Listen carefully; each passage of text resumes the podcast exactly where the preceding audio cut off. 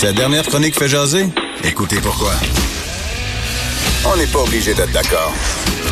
Cube Radio. Question quiz. Qui a déclaré récemment, on a entendu des histoires qui font mal au cœur, on ne peut pas rester les bras croisés? Ben, la réponse, c'est Régine Laurent, donc, qui est à mi-chemin de ses travaux pour les travaux, en fait, de la Commission spéciale sur les droits des enfants et la protection de la jeunesse. Comme elle a déjà émis cinq recommandations, on a pensé en parler avec Camille Bouchard, qui est psychologue, ex-députée et surtout qui est auteur du fameux rapport Un Québec fout ses enfants, un rapport qui date de 1991, mais qui a vraiment marqué les esprits au Québec. Monsieur Bouchard, bonjour. Oui, bonjour. Quand euh, Régine Laurent dit qu'elle a entendu des histoires qui font mal au cœur lors de la commission, j'imagine que vous n'avez pas de difficulté à la croire? Non, pas du tout. Euh, la commission a commencé à entendre des, témoignages de personnes, de jeunes et de moins jeunes qui ont, qui ont été signalés à l'époque à la protection de la jeunesse. Et mm. euh, la présidente, ses vice-présidents et les commissaires ont, ont réellement euh, prendre, prendre acte puis réaliser euh, ce que ces enfants et ces jeunes avaient vécu dans, dans leur cheminement. Et, et ça, ça ne peut pas faire autrement que de marquer les esprits. Oui, parce que vous, euh, Monsieur Bouchard, vous en avez vu aussi des histoires d'horreur, et c'est pour ça que vous avez fait ce rapport-là en 1991. Euh, là, on est en 2019, et Madame Laurent, elle se penche sur la situation actuelle. Mais vous, vous n'avez pas arrêté depuis 1991 de tirer la sonnette d'alarme. Est-ce que vous, quand vous voyez que Madame Laurent est rendue donc à mi-chemin de cette euh, commission, est-ce que vous pensez qu'elle s'en va dans la bonne direction avec ces cinq recommandations? La réponse brève, c'est oui. Oui. Euh, euh D'abord, euh, la première, constater, là, c'est que euh, Madame Laurent, la commission dit nous devons, en premier lieu, euh, respecter le droit des enfants à une entrée correcte dans la vie, et à des services à leur famille hmm. lorsqu'ils en ont besoin.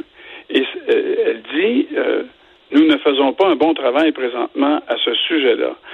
Ce qui fait que, euh, éventuellement, on retrouve ces enfants et ces familles à la protection de la jeunesse alors qu'on aurait pu les aider bien avant et dans leur vie ou dans les premières manifestations d'un problème. Alors ça, là, cette approche-là, cette philosophie-là, moi, je la partage totalement. Hmm. J'ai témoigné devant la commission, j'ai défendu ce point de vue-là, et je pense que les recommandations qu'elle fait, les quatre sur cinq, vont dans cette direction-là et c'est un signal extrêmement intéressant. Oui, parce que c'est toute une philosophie qui change. C'est-à-dire qu'au lieu de juste se pencher sur qu'est-ce qu'on fait avec les enfants une fois que la DPJ intervient, ce qu'elle dit et ce que vous disiez vous également, c'est mm-hmm. il faut mettre toutes les balises en place pour s'assurer que jamais personne on se rende à la DPJ, que la DPJ reste une situation de dernier recours.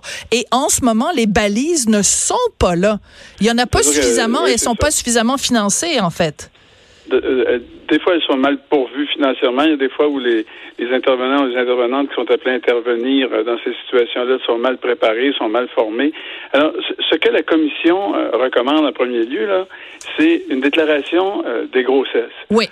qui se fait à partir de, des visites chez les médecins et les sages-femmes. c'est une disposition qui existe. C'est là. C'est rien de nouveau, mais c'est pas implanté partout au Québec.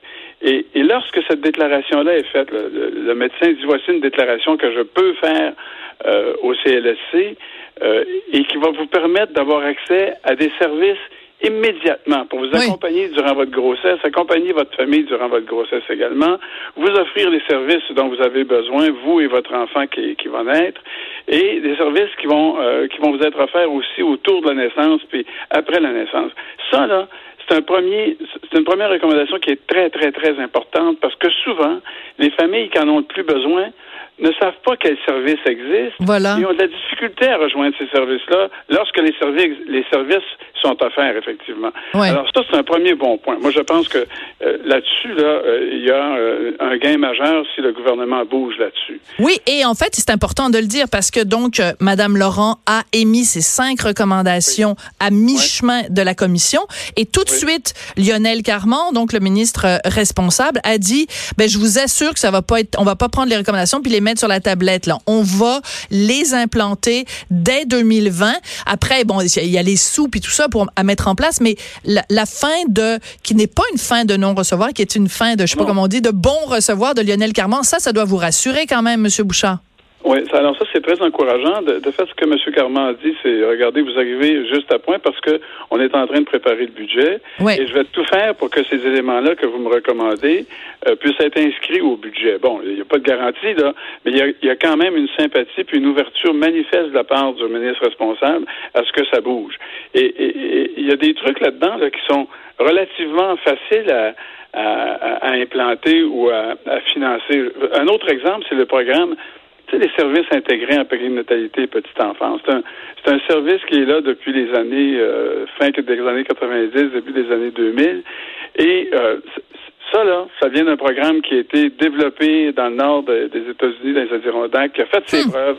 On sait comment ça marche, puis on sait que ça prévient la, la négligence grave envers les enfants euh, de, de, façon spectaculaire. On peut prévenir ça durant les deux premières années de vie des enfants. C'est fou, hein? Le programme est, est appliqué correctement. Ouais. Mais de, de, de, gouvernement en gouvernement, d'administration en administration, on a comme dilué le programme, on l'a modifié sans avoir de, de, données qui nous permettaient de, faire ça correctement. Euh, il n'est pas implanté partout en, en, euh, depuis. C'est un autre, un autre facteur. Oui, les régions éloignées. Les régions éloignées en souffrent d'ailleurs. Oui. Oui, exactement. Alors, ce que euh, la commission dit, c'est que vous devez faire un effort là, pour l'implanter correctement puis l'implanter partout. Et c'est pas sorcier si on y met et à la fois les sous et les connaissances qu'on a à ce sujet-là, puis on les a. Alors ça, je pense, une, une recommandation à laquelle le gouvernement peut pas dire non, là, ça se pourrait quasiment pas. Là. Non, mais c'est ça. Mais c'est c'est un petit peu ça qui est frustrant aussi, M. Bouchard, parce que ça fait des années qu'on vous entend, vous, sur toutes les tribunes. Et là, quand vous nous parlez justement de ce, de ce programme-là, euh, on a l'impression que c'est comme si euh, on a tous les ingrédients pour faire la recette, puis et on a l'impression que les gouvernements passés ont euh, pas mis assez d'œufs dans le gâteau ou pas mis assez de farine. Mais si tu mets la bonne quantité d'œufs et de farine, tu vas avoir un maudit beau gâteau. Donc, c'est comme frustrant parce que la recette, on l'a, c'est juste qu'on l'a pas appliquée pendant toutes ces années-là. Et la prévention, c'est quand même la base quand on parle des enfants. Oui, mais vous voyez, peut-être pour la première fois depuis des années, on parle de prévention en, en, en termes concrets. Oui. On, on, en parle en termes de déclaration de grossesse, en termes de d'ouvrir, de, de, de s'assurer que les enfants qui en ont besoin occupent les places dans les CPA qui leur sont réservées. Ça, c'est des enfants très souvent dans, qui sont dans des familles défavorisées, milieux extrêmement difficiles. Des fois, des, bon, des enfants qui ont des difficultés particulières, des handicaps. S'assurer qu'ils sont là.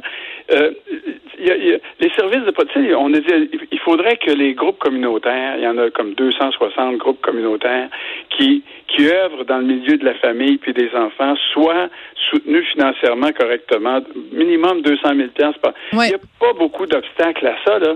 Euh, et, il y a souvent là-dedans des expertises importantes pour Énorme. mettre en contact. Oui.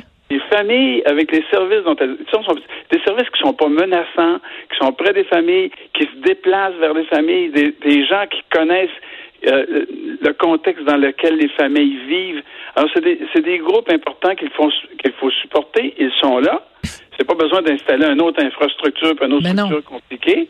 Il s'agit de les soutenir convenablement. Alors, moi, je suis encouragé parce que non seulement on, dit il faut prévenir, mais aussi on dit concrètement comment on peut y arriver. Voilà rapidement. Prévenir et soutenir. Et moi, bon, j'en je, je, ai parlé aux auditeurs euh, récemment. Je suis marraine d'un centre de pédiatrie sociale à Ville-Saint-Laurent et je le sais pour parler avec les gens qui travaillent de, dans celui-là, mais dans plein d'autres ressources c'est que les, les gens qui travaillent là passent la moitié, pour ne pas dire les trois quarts de leur temps, à chercher du financement au lieu d'être sur le terrain à travailler pour les enfants.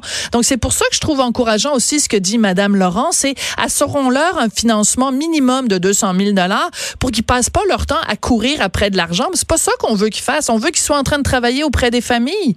Oui, et qu'ils continuent de fait euh, à se former correctement aussi, parce que toujours de nouvelles connaissances. Absolument. Euh, développer, il faut avoir le temps de s'arrêter, avoir donc le financement pour le faire, euh, aller à des journées d'études, se spécialiser dans certains domaines et, et, et toute l'approche aussi auprès des familles qui mm. sont en difficulté et qui sont qui sont parfois réfractaires, là, qui, qui, ont peur des services, mais ces gens-là sont capables de les approcher sans, sans qu'ils représentent des menaces.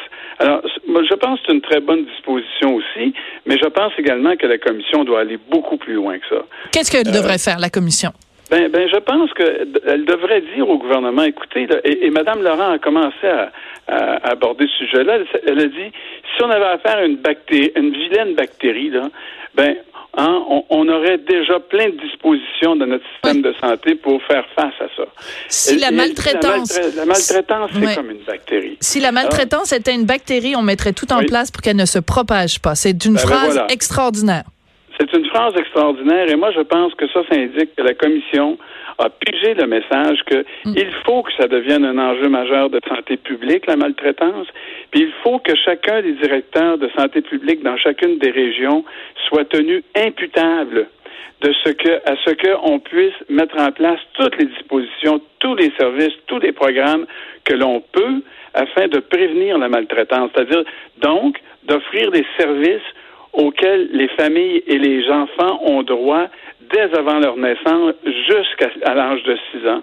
Et si on faisait ça correctement, là, on aurait je, je, vous le garantis, on aurait une, on ferait une différence énorme dans la vie des familles et des enfants, et on, va, on verrait un changement énorme dans les statistiques. Absolument. Et je pense que la commission est désormais sensibilisée à cela moi, je souhaite qu'elle l'exprime encore plus clairement dans ses prochaines recommandations.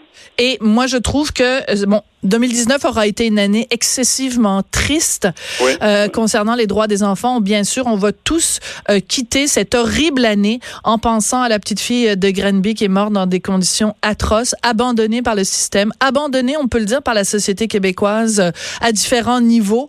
Euh, et je pense que, je ne sais pas si vous allez être d'accord avec moi, Monsieur Bouchard, mais le fait que Régine Laurent prenne position maintenant à quelques jours de la fin de l'année, je trouve que ça, ça, ça sa, compassion et sa bienveillance, ça vient mettre un petit peu un baume et une lueur d'espoir à la fin de cette horrible année 2019.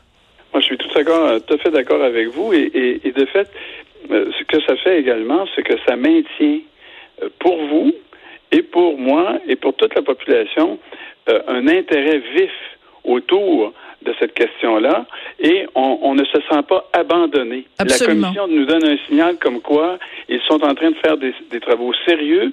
Lorsqu'ils annoncent une recommandation, avancent une recommandation, c'est bien appuyé et euh, ils nous disent ce n'est qu'une partie des trucs ou des, choses que l'on va euh, faire durant les prochains mois. C'est un très bon signal. On va se quitter là-dessus. Merci beaucoup, Monsieur Bouchard. Ça a été un plaisir euh, de vous parler. Puis on se souhaite collectivement que 2020 ce soit l'année où on prend vraiment soin Merci beaucoup, Monsieur Bouchard.